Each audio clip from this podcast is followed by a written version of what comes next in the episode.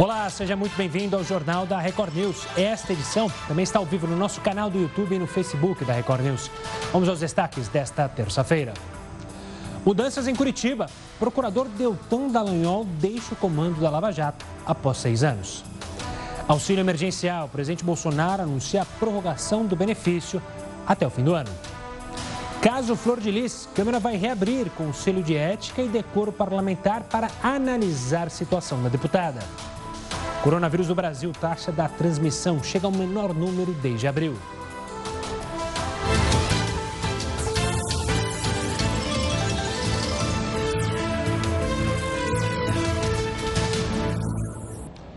Pesquisadores da Universidade Federal do Rio de Janeiro identificaram uma paciente que carregou o coronavírus ativo no organismo por 152 dias, ou seja, algo em torno de cinco meses.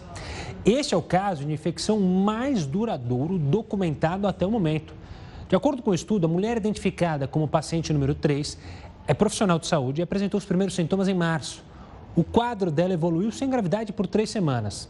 Apesar da ausência de sintomas nos meses seguintes, novos testes foram feitos e mostraram que o vírus permaneceu ativo.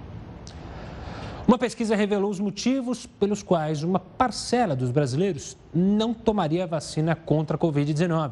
Veja na reportagem.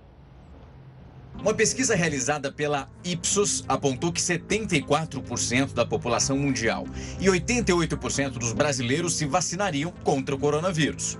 Nesse ranking, o Brasil aparece na segunda posição, empatado com a Austrália, e atrás só da China, onde 97% dos cidadãos tomariam essa imunização. Dos 27 países em que a pesquisa foi feita, 59% duvidam que uma vacina contra a Covid-19 seja ofertada ainda neste ano. Por outro lado, 51% dos brasileiros acreditam que o imunizante vai estar disponível antes do fim de 2020. O Instituto ouviu quase 20 mil pessoas com idades entre 16 e 74 anos, isso de 27 países, entre os dias 24 de julho e 7 de agosto. Mas quais são os motivos para 12% dos brasileiros não quererem tomar vacina? 63% dos entrevistados justificaram que temem os efeitos colaterais 21% não acreditam que a imunização seria realmente eficaz. 10% acham que não estão correndo risco de se contaminar, isso com a doença. 7% são contra vacinas em geral e os outros 20% alegaram razões distintas. Além disso, as fake news e os movimentos anti-vacina são os fatores que mais preocupam as autoridades.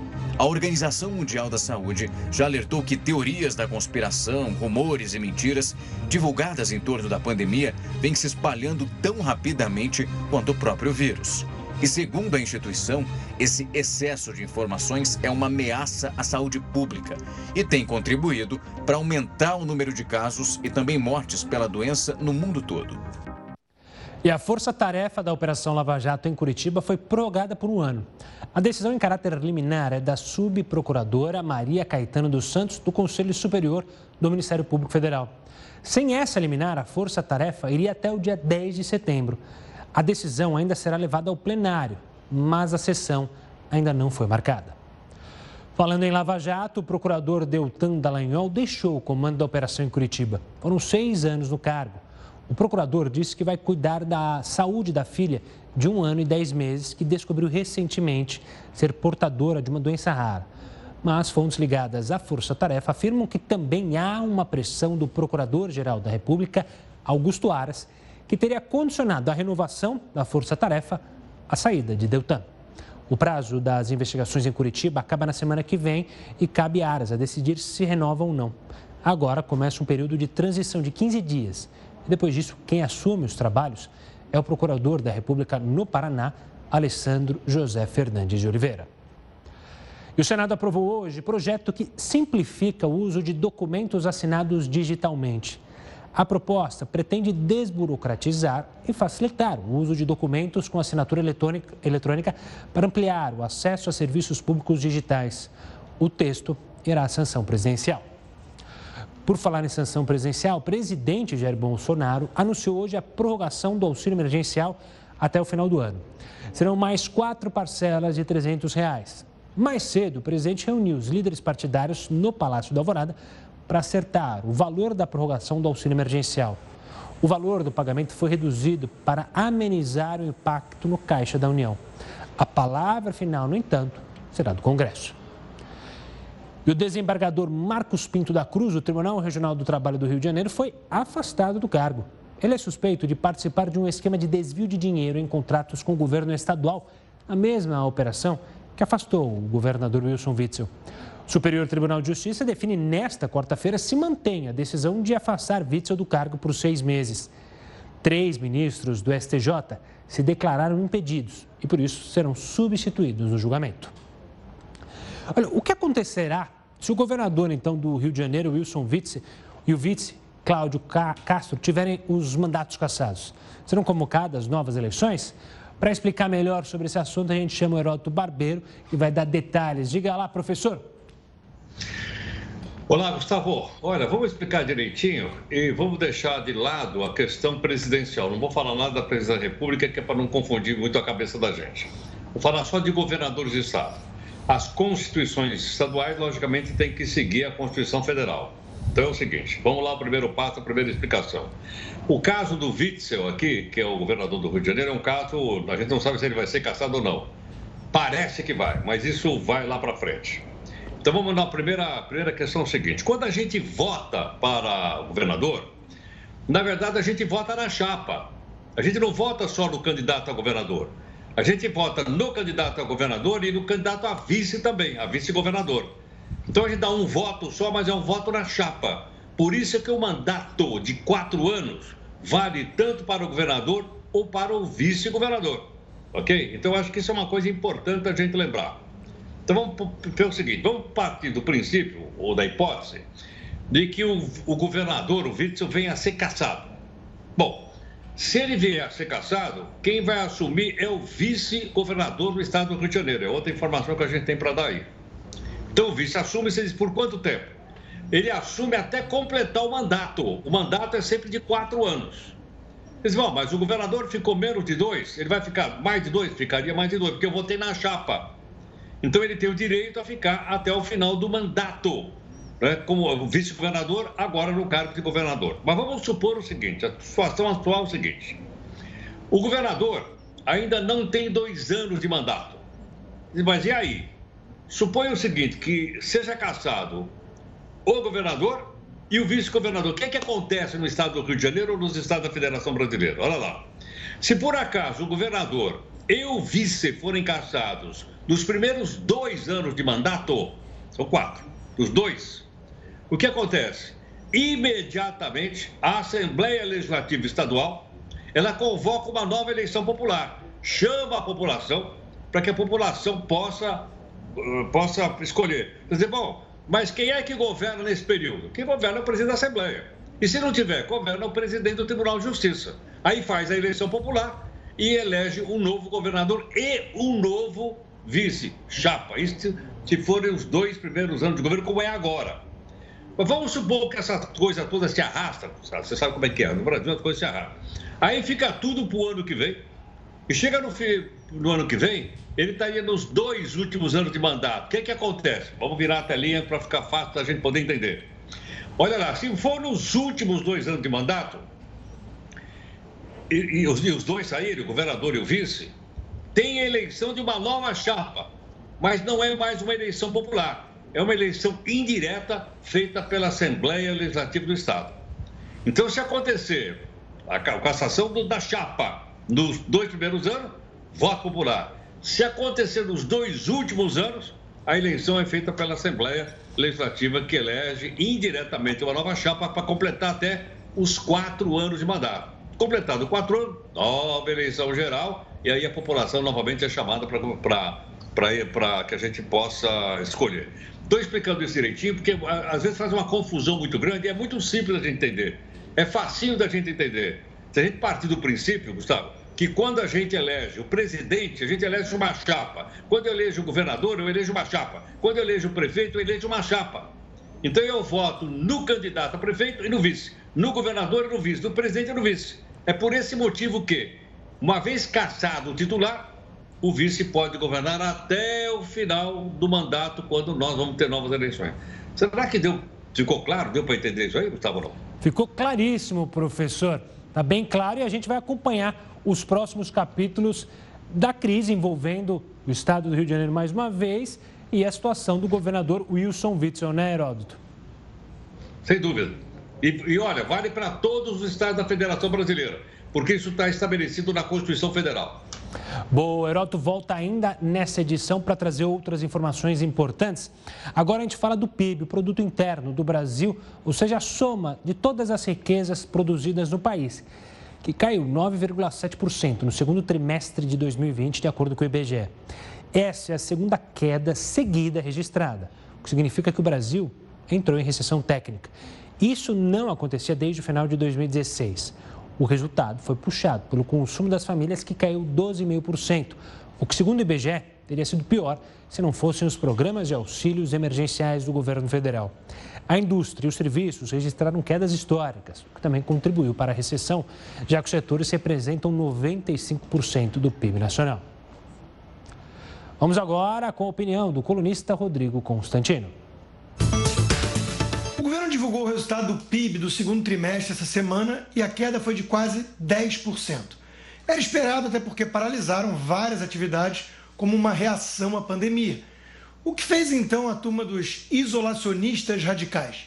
Fingiu que nada tinha acontecido, esqueceu até da pandemia e tentou culpar o governo Bolsonaro pela tragédia. Jornalistas divulgaram resultados sem destacar a pandemia nas suas chamadas, como se o produto tivesse desabado do nada por alguma atrapalhada qualquer do governo. Não vai colar. O povo pode ter memória curta, mas não é desmiolado. E está muito recente a lembrança desse pessoal repetindo: fiquem em casa, já que o foco deveria ser somente a saúde. Esses mesmos jornalistas deixaram de fora nas suas análises o resultado de outros países que chegaram a apresentar quedas ainda mais acentuadas da atividade econômica. É como se a pandemia tivesse sumido do mapa de repente. Isso não é nada honesto. O governador de São Paulo, João Dória, disse que Bolsonaro estava preocupado em atender empresários em vez de defender a vida dos brasileiros lá atrás. Ronaldo Caiado foi na mesma linha e disse que não cederia a vertentes populistas e inconsequentes para reabrir empresas. Agora parece arrependido. O presidente da Câmara, Rodrigo Maia, fez coro e afirmou que pedir fim de isolamento era pressão de quem estava perdendo dinheiro na bolsa. Se foi intuição ou cálculo político, não sabemos. O fato é que Bolsonaro, ao destacar o lado econômico nessa história toda, sai maior do que entrou na pandemia. E isso mesmo com suas falas desastradas, dando munição gratuita para os seus opositores. Se ele tivesse mantido a boca mais fechada, não é nem absurdo imaginar que ele seria um gigante político agora, com popularidade talvez imbatível. Parte da imprensa tenta resumir o aumento da sua popularidade ao auxílio emergencial, mas isso não conta nem de perto toda a história. O povo viu no presidente alguém preocupado com a sua realidade, acostumado a correr riscos no dia a dia para sobreviver. Quem já depende do SUS não vai ficar apavorado e paralisado por conta do risco de falta de leito, pois esse é o seu cotidiano. Mas trabalhar é preciso, pois no andar de baixo tem que matar um leão por dia para poder comer. Quem mostrou maior insensibilidade nessa história toda foi a turma da quarentena gourmet. Eles fizeram de tudo para colocar todos contra o presidente mas o tiro pode ter saído pela culatra. Se dobrarem a aposta agora, escancarando o oportunismo ao jogar para o colo do presidente Bolsonaro o estrago econômico, aí vão estar garantindo mesmo a sua reeleição em 2022. E a mesa diretora da Câmara dos Deputados decidiu reabrir o Conselho de Ética, que estava paralisado por causa da pandemia, para analisar o caso da deputada Flor de Lis. Você vai entender como vai funcionar essa análise daqui a pouquinho. Continue conosco.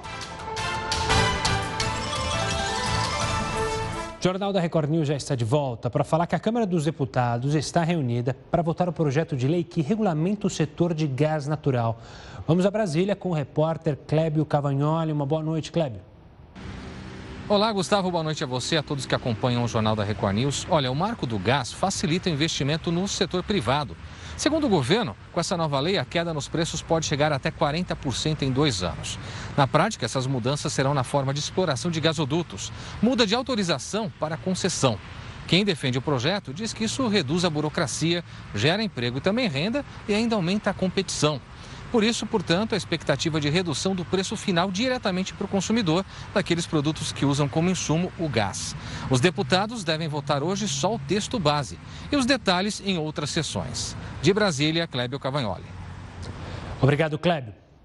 Ainda falando da Câmara, a mesa diretora da Casa decidiu reabrir o Conselho de Ética que estava paralisado por causa da pandemia, para justamente analisar o caso da deputada Flor de Lis. Ela é ré num processo que apura o assassinato do marido, pastor Anderson do Carmo. Como funciona essa análise? Quem vai explicar para a gente é a Cássio Miranda da Silva Filho, especialista em Direito Constitucional e Penal. Acácio, obrigado pela participação aqui conosco. Como será qual é o, o, o, programa ali da mesa diretora, é, do conselho, perdão, para analisar esse caso? Que é lembrar para o pessoal de casa, a Flor de Lis é acusada justamente de ser a mandante do crime que terminou com a morte do ex-marido dela. Uma boa noite, Acácio.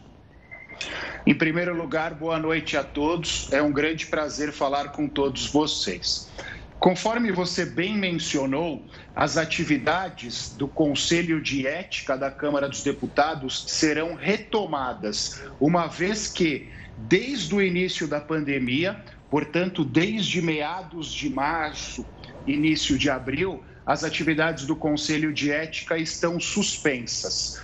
Hoje, após uma propositura do presidente do Conselho de Ética, foi aprovada uma resolução que permite que as sessões do Conselho de Ética sejam realizadas de forma virtual, portanto, à distância.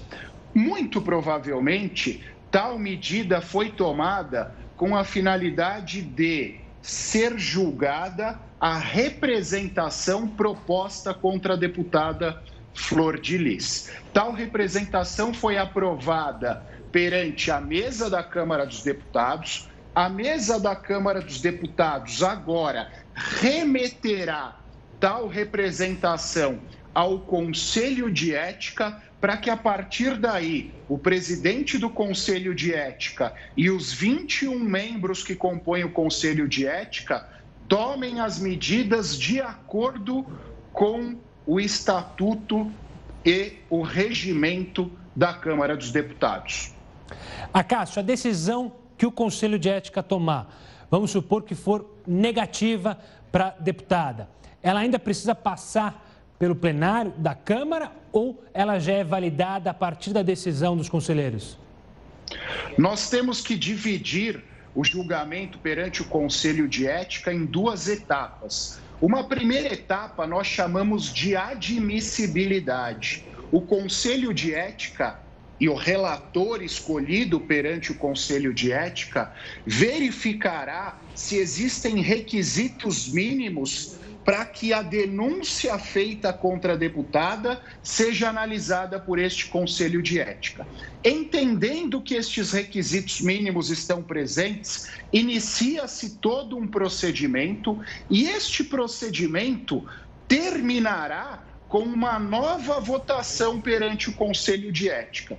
Se nesta segunda votação o Conselho de Ética entender que a acusação feita contra a deputada Flor de Lis é procedente, nós temos duas circunstâncias. Primeira delas, a defesa da deputada Flor de Lis pode recorrer e este recurso será apresentado perante a CCJ, a Comissão de Constituição e Justiça. Se o recurso na CCJ for tido como improcedente, portanto, se o recurso apresentado pela defesa da deputada não for admitido, a cassação da deputada será julgada pelo plenário da Câmara dos Deputados. Aí os 513 deputados decidirão se ela deve permanecer como deputada, se ela deve ter o seu mandato suspenso por determinado período ou, na hipótese mais grave, de acordo com o crime cometido, que haja a cassação do mandato da deputada Flor de Lis. Acácio, obrigado pela participação aqui conosco, pela explicação simples para você aí de casa entender o que está acontecendo com a deputada no campo político e, claro, todas as novidades sobre esse caso você vai acompanhar aqui na Record News. Indo para os Estados Unidos, o presidente Trump visitou hoje a cidade de Kenosha, palco de protestos violentos há mais de uma semana. A gente vai até os Estados Unidos com a correspondente Evelyn Bastos. Uma boa noite, Evelyn. Oi, Gustavo, muito boa noite para você, boa noite a todos. Olha, logo que chegou na cidade, o presidente Donald Trump anunciou uma ajuda no valor de mais de 250 milhões de reais. Um valor aí que vai ser destinado para a segurança pública, para a polícia e também para empresários da cidade.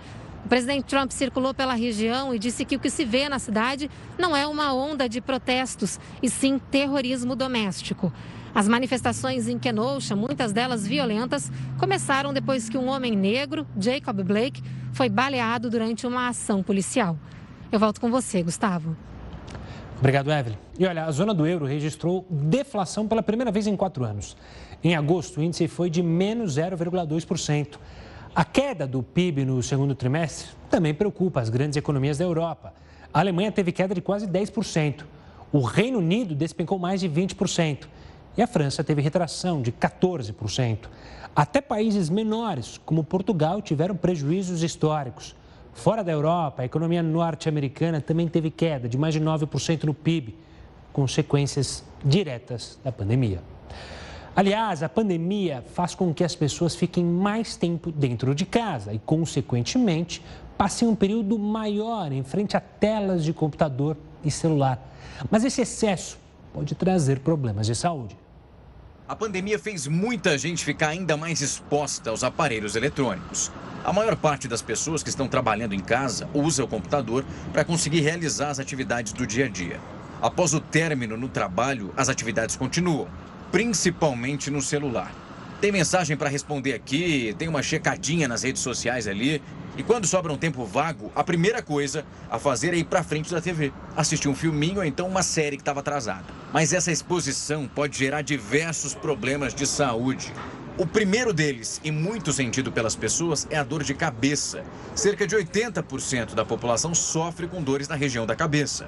E essa causa pode estar relacionada ao uso excessivo das telas ou até mesmo por problemas de visão, que normalmente são desenvolvidos pelo uso frequente desses aparelhos. Nós sabemos que o tempo de exposição faz com que o nosso olho fique um pouco menos lubrificado. Portanto, é muito importante que em qualquer tipo de sintoma, do tipo lacrimejamento, ou irritação ocular, olho avermelhado, além de, obviamente, ir ao oftalmologista, nós possamos desconfiar de que os olhos estão mais secos. Ficar muito tempo focado no computador, então no celular, também pode levar a um ressecamento dos olhos e trazendo uma sensação de visão turva. Como conduta médica, o que nós costumamos fazer nesses casos é indicar o uso de colírios lubrificantes que simulam uma lágrima artificial e aumentar o número de piscadas. Além disso, diminuir o tempo de exposição a esses eh, equipamentos. Sem contar que pode desencadear problemas de coluna por causa da má postura, principalmente numa pessoa que costuma usar o computador no sofá ou então na cama. Além da ansiedade, estresse e até mesmo dificuldades para dormir. Em casa, isolados, os apaixonados por games ganharam mais estímulo para jogar. Só que também é preciso tomar cuidado, porque muitas horas inseridos ali nos jogos podem trazer também problemas de saúde. Os games ganharam lugar de destaque entre as opções de entretenimento durante o isolamento social. O mercado de games foi o que mais cresceu este período, de acordo com pesquisa feita pelo Instituto Datafolha. Mais de 67 milhões de pessoas consomem jogos eletrônicos atualmente. Houve um aumento expressivo é, nas vendas nesse mês de março, né? Abril, né? Devido ao fechamento aí do comércio, nós continuamos trabalhando com delivery. Então, nossas vendas aumentaram 150% aí, entendeu? Com as entregas, todo mundo em casa, entendeu? Foi um período bom. O campeão de vendas na loja do Fabrício é o headset, seguido pelas cadeiras especializadas para gamers e, por fim, aparelhos e jogos. Jonathan sempre gostou de jogos eletrônicos, já participou de disputas online, além de campeonatos virtuais e presenciais. Atualmente, é responsável por um time universitário de gamers. Com um tempo livre devido à pandemia, ele tem passado mais horas em frente às telas. Agora, com o tempo mais ocioso, a faculdade parada, é, eu tenho jogado todos os dias, né? Antes, com a faculdade, eu tinha menos tempo para jogar por conta dos trabalhos da faculdade. Aí, em média, hoje em dia, durante a semana, eu tenho jogado 5 horas por dia e os fins de semana também acaba sendo 5 horas por dia, porque eu, nos fins de semana tem os campeonatos. Mas o mundo dos games pode ser um território perigoso. O uso excessivo de jogos pode causar dependência, é o que afirma esta psicóloga. Esse uso excessivo pode gerar uma compulsão e que vai gerar problemas, né? Que são considerados inclusive problemas de saúde pública, né? E que deve ser tratado como um transtorno mental. Felipe é streamer. Transmite jogos eletrônicos ao vivo pela internet. Utiliza o game para passar o tempo, mas reconhece que saber administrar o tempo que se passa jogando é necessário. Se não tiver controle, acaba se tornando algo ruim. Infelizmente, no mundo todo já vimos casos aí de dependência de jogos eletrônicos, mas sabendo moderar, sabendo usufruir, é algo muito, muito bom. É de extrema importância que essa observação é, aconteça, tanto por parte dos pais, dos responsáveis e até dos adultos consigo mesmo. É possível comprar remédio fracionado nas farmácias brasileiras? Quem vai explicar esse assunto é Heródoto Barbeiro. Diga lá, professor. Gustavo, eu tenho certeza que você e todo o pessoal que nos acompanha aqui no jornal tem uma gaveta em casa, que é aquela gaveta dos remédios. A gente abre aquela gaveta e tem um monte de remédio velho lá. Por quê? Porque toda vez que a gente vai na farmácia, eu fui recentemente, e o médico havia me recomendado dois, duas pílulazinhas. Aí eu cheguei lá para a farmácia e falei, olha, eu queria comprar dois. Ele falou: olha, mas a cartela tem seis. E eu tive que comprar seis, vou usar dois, vou gastar quatro. O que, que normalmente acontece? A gente joga tudo naquela gaveta, aí o, o remédio vence, aí a gente pega aquilo tudo e joga no esgoto. E jogar remédio no esgoto contamina a água de uma maneira muito, muito perigosa. Agora a questão é o seguinte: então por que é que não vende fracionado? Por que, que não vende dois, ou vende três, ou vende quatro, de acordo com aquilo que o médico mandou eu comprar? Logicamente que a gente sabe o seguinte: a indústria farmacêutica é contra. Tem um lobby fortíssimo da Abrafarma que é absolutamente contrário, ou seja, eles querem vender. Então você precisa de dois, se vende 10, você precisa de cinco, se vende 20. Agora o que é interessante é o seguinte: não é só a Abrafarma que é contrária, não. As farmácias também são contrárias. Eles alegam que é problema de manipulação, etc. Não é. É problema econômico, problema de faturar. Veja as grandes redes de farmácia que tem no país. Aqui na minha região tem mais farmácia do que qualquer outra coisa. Então é o seguinte: então, quando o cara começa a perceber que vai perder dinheiro, ele é contra. Agora, e a Anvisa, a Agência Nacional de Vigilância Sanitária? Ela já autorizou, inclusive alguns laboratórios, para que pudessem vender fracionado, pudessem vender pouco a pouco. Mas, obviamente, há uma pressão muito grande. É? Eu tive fazendo um pequeno levantamento aqui para ver o seguinte: para minha surpresa, farmácia é contra, laboratório é contra e tem até médico que é contra também. Agora, por que, que médico é contra? Não, ele tinha que receitar. Se ele me bota na receita dois, eu vou lá comprar dois, não tem, ele me vende seis. Por que, que alguns, não estou generalizando, hein? Por que, que alguns médicos são contrários? Será que é porque é, vamos dizer assim, é, são convidados pelos laboratórios para é, eventos, para encontros, não sei, é uma, é uma suposição que eu estou falando e não estou generalizando também. Agora, tem um projeto no Congresso Nacional, tem um projeto na Câmara dos Deputados, só que não anda.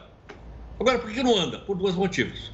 De um lado, porque os grandes grupos econômicos né, têm as suas, vamos dizer, ligações íntimas com os nossos parlamentares, não deixa nada. E do outro, somos nós, cidadãos, que não pressionamos o nosso deputado federal e o nosso senador. Eu acho que haveria economia de dinheiro para o consumidor, não haveria aquela famosa gaveta na casa da gente e a gente não ia pegar o medicamento e jogar no esgoto porque a maior parte das pessoas, infelizmente, não sabe depois que destino dá para os medicamentos vencidos que estão na sua casa. Essa é uma coisa que o Congresso Nacional poderia fazer pelo povo brasileiro. Mas, infelizmente, Gustavo, está parado numa daquelas gavetas que a gente não sabe qual é. Boa, Heroto. O HB volta aqui ainda hoje para trazer mais informações e mais, claro, assuntos polêmicos. E olha, o Corinthians anunciou a venda dos name rights do estádio à farmacêutica Neoquímica. Os detalhes sobre esse assunto você vê daqui a pouquinho. Jornal da Record News de volta para falar sobre novos estudos realizados nos Estados Unidos que apontam que crianças e adolescentes podem apresentar carga viral surpreendentemente altas de coronavírus, ainda que assintomáticos, ou seja, que não tenham sintomas da doença. Os estudos apontam também que eles podem transmitir o vírus por mais tempo que os adultos. Para explicar essa situação, a gente está aqui com a infectopediatra Andréa Mancinho. Doutora, obrigado pela participação aqui conosco. Esses estudos dão a entender o porquê que acontece isso, por que, que as crianças apresentam essa carga viral mais alta? E antes de mais nada, uma boa noite. Boa noite. É, não, na verdade não tem uma explicação, né? O estudo realmente é um estudo que foi encabeçado pela Universidade de Harvard. Ele é o estudo, maior estudo considerado, né, que levou em consideração essa carga viral das crianças, que quantificou isso.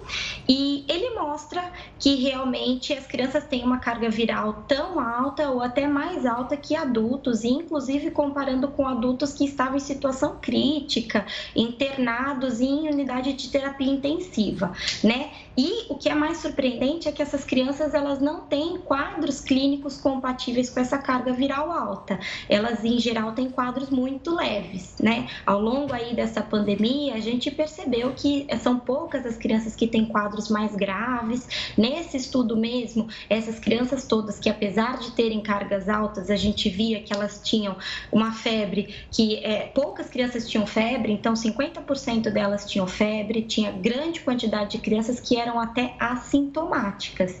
Então, é, é uma situação porque ele mascara, né? O adulto, ele tem o sintoma e ele acaba manifestando, procurando o serviço de saúde, e se ele tiver acesso ao teste rápido, ele consegue fazer esse teste, identifica e se isola. Agora, essas crianças têm quadros brandos e ainda pensando que crianças têm naturalmente mais infecções virais, ficam mais doentes, ainda mais nesse período do ano do que os adultos, às vezes as mães até, os pais nem levam a pensar que poderia ser Covid, mas pode ser.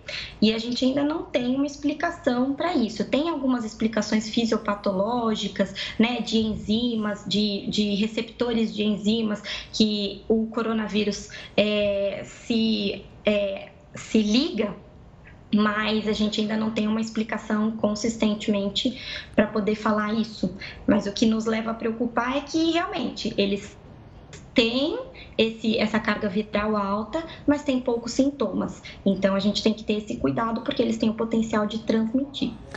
Exatamente o que eu ia te perguntar, doutora. Essa questão de mascarar enquanto a gente fala sobre a possibilidade do retorno às aulas aqui no Brasil. Alguns estados, algumas cidades já há esse caminho, esse passo dado. Te preocupa ainda mais porque os professores, os profissionais que trabalham na escola vão estar em contato com essas crianças que têm a carga viral alta, ou que podem estar com a carga viral alta, né, doutora? Sim, o retorno à escola ele engloba essa, todas essas questões, né? Então, é, o, existem até antes de sair esse estudo, tinham vários protocolos encorajando que tivesse o retorno às aulas, mas que esse retorno fosse através de uma reestruturação das escolas. Então, com uma diminuição do número de alunos, é, porque aí promoveria esse distanciamento social melhor, com salas mais arejadas, com ambientes que você tivesse mais disponibilidade para lavagem de mãos, então lavatórios ou, ou, ou dispenser de álcool em gel. Mas aí, diante disso, sabendo que elas têm esses quadros, a gente fica um pouco mais receoso, né? Já quando tinha esse encorajamento de retorno às aulas, é, tinha realmente essa orientação, que talvez essa que necessariamente essa criança que tenha, mesmo que sejam poucos sintomas, que elas estejam bem, que elas não devam ir para a escola, por esse motivo, porque elas podem estar com o coronavírus. Então, Então, isso é importante. E aí a gente tem que pensar: as escolas brasileiras estão se adequando a essas novas estruturas? Então, e principalmente os estados os municípios, eles têm que começar a pensar nisso se for realmente o momento de retorno às aulas. E aí esse momento tem que ser pensado nesse sentido. Então, globalmente, com uma pandemia, com uma taxa de infecção do Covid mais controlada e, em paralelo, também pensar individualmente nessas famílias, porque a gente sabe que, por fim, as escolas, é, as crianças indo para a escola, elas vão trazer um pouco mais os vírus, porque elas não vão respeitar tanto quanto os adultos, pelo menos, deveriam respeitar, de distanciamento social, uso de máscaras, né? Hoje em dia até o OMS lançou umas novas orientações com relação ao uso de máscara, também orientando que antigamente, é, no começo da pandemia, eles estavam orientando menores de dois anos é, que não é, ficariam livres do uso de máscara. Mas agora a OMS lançou que realmente a, a, acima só dos seis anos de idade que seria o ideal uso de máscara. Por quê? Porque se essa criança ela é pequena, ela não consegue ficar né, de um jeito que ela use a máscara adequadamente. Então, assim, se você tem uma máscara, às vezes ela vai fazer com que ela leve mais a mão ao rosto, ela não vai saber fazer o uso adequado no sentido de retirar essa máscara. Isso também tem o potencial de contaminar tanto quanto se ela não usasse a máscara. Uhum. Então, é, a população pediátrica tem todas essas particularidades que dificultam que elas se reinsiram na sociedade, né? Do jeito que os adultos estão, estão fazendo, mantendo o distanciamento, com a higiene de mãos. Então, é importante também que as famílias já comecem a ensinar essas crianças sobre a importância de lavagem de mãos, a, a, a higiene correta, sobre esse uso correto da máscara. E assim, eles até falam que se porventura a criança acima de seis anos não se adequa, ela não se sente bem com essa máscara, ela não consegue se adaptar, ela também talvez tenha que ser repensado de não usá-la. Então, por conta disso tudo, a gente tem muita dificuldade quanto ao retorno às aulas. Lógico que eu entendo que as famílias estão ansiosas por isso, os pais estão voltando a trabalhar, eles estão né, cada vez mais próximos da rotina que era anterior à pandemia, e aí com quem que essas crianças vão ficar? Mas aí a gente tem que pensar nisso tudo, né? Quem claro. são esses pais? Se eles têm alguma comorbidade, se as crianças convivem com os idosos, os avós.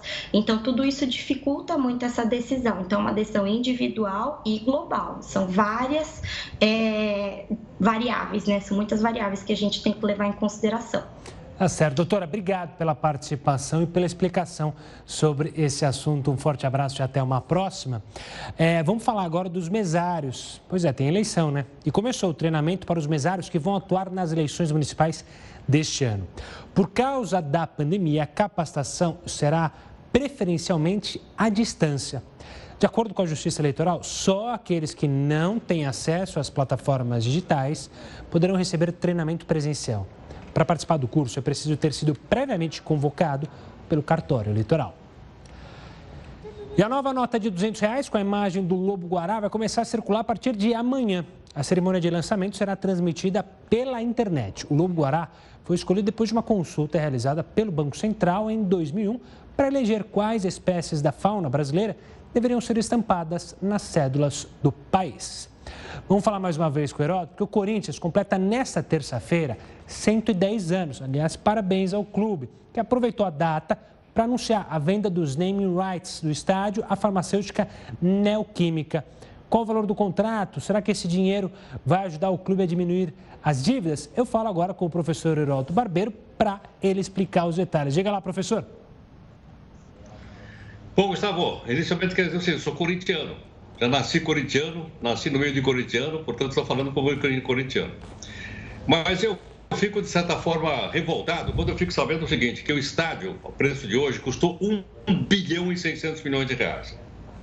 Vou repetir, 1 bilhão e 600 milhões é mais do que 1 bi e 200 que custou aquele elefante branco lá de Brasília. Mas, bom, mas é problema certo? dinheiro particular e tal, mas não é dinheiro particular. Tem uma ideia? Essa grana veio, uma boa parte dela veio do BNDES.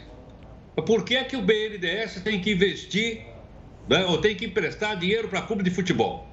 Ele emprestou a grana, mais de 700 milhões de reais, o BNDES é, emprestou. E o que é interessante é o seguinte: o que é interessante é que é, a Caixa tem também uma grana para receber do Corinthians de mais ou menos 400 milhões de reais e o Corinthians não paga. Fora isso, o Corinthians está devendo imposto. Fiz o um levantamento agora. Deve 738 milhões de impostos. Previdência Social e Fundo de Garantia. Qualquer empresário que não pagar a Previdência Social, Fundo de Garantia, fecha. Agora, aí no caso, como é clube de futebol, não fecha.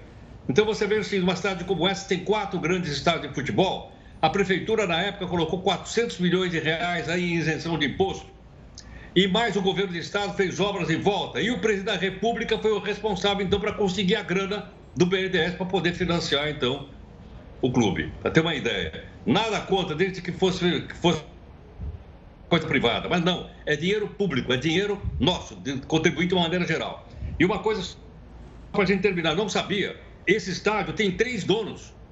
Um deles é o Corinthians, Outra é Odebrecht, aquela famosa Odebrecht, que entrou na parada aí também. Né, e uma outra empresa chamada BRZ Trust, que tem também um terço do, do valor do Corinthians. Então você vê o seguinte: aquilo que deveria ser uma coisa popular, um time, a segunda maior torcida do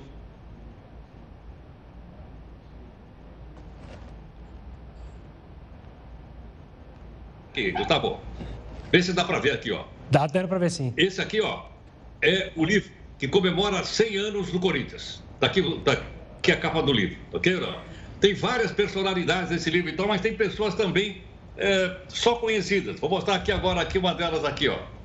Vê se dá para o pessoal aí acompanhar. Tem... Levantar um pouquinho mais. Ah, agora sim. Essa então é uma. O quê? Deu para ver agora ou não? Agora deu para ver na sua belíssima cor. Tem uma ideia do meu atestado também. Boa, Heroto. Tá certo ou não? Tá certo. É isso aí, ó. Uma coisa é ser corintiano, outra coisa é ser cidadão e analisar os fatos, né, Heroto? Uma coisa não anula a outra. Você pode ser corintiano e, claro, é, apontar os erros e as falhas desse estádio que deu uma dor de cabeça tremenda. Heroto, obrigado pela participação. A gente se encontra amanhã. Até mais. Até mais. Olha, a taxa de transmissão do coronavírus chegou ao menor número desde abril, segundo o Imperial College de London. Você vai ter mais detalhes sobre esse assunto daqui a pouquinho, aqui no Jornal da Record News.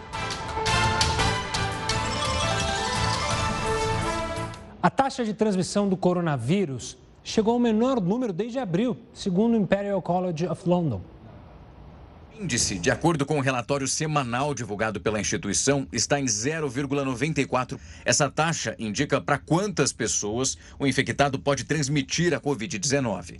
O número 0,94, portanto, significa que aqui no Brasil essa taxa de infecção está abaixo de 1 para 1, ou seja, cada paciente contamina menos de uma pessoa. Quando esse índice está abaixo de 1, há indícios de uma estabilização da pandemia. Já quando é superior, o surto apresenta uma tendência de alta. Essa é a segunda vez que o Brasil atinge uma taxa abaixo de 1. A última aconteceu há pouco mais de duas semanas. Na ocasião, o índice era de 0,98. Os cientistas responsáveis pelo relatório apontam que o resultado brasileiro deve ser interpretado com cautela, já que o sistema de notificação de casos e mortes mudou recentemente. Na comparação com essa evolução da pandemia nos países vizinhos, a taxa do Brasil é menor do que as registradas em quatro países, como Chile, Venezuela, Argentina e Paraguai. Honduras, o país localizado na América Central, é o que registra o número mais alto. Por lá, essa taxa de transmissão é de 1,76, ou seja, a tendência é de uma alta tanto no número de casos como no de mortes. Já o menor índice vem do país mais populoso da África, a Nigéria. A taxa é de 0,32. O Centro de Controle e também Prevenção de Doenças do continente africano apontou que o governo nigeriano foi bem sucedido ao lidar com o vírus. Mas os especialistas ressaltam que, como o país tem poucos centros de testagem, os resultados demoram vários dias para serem anunciados.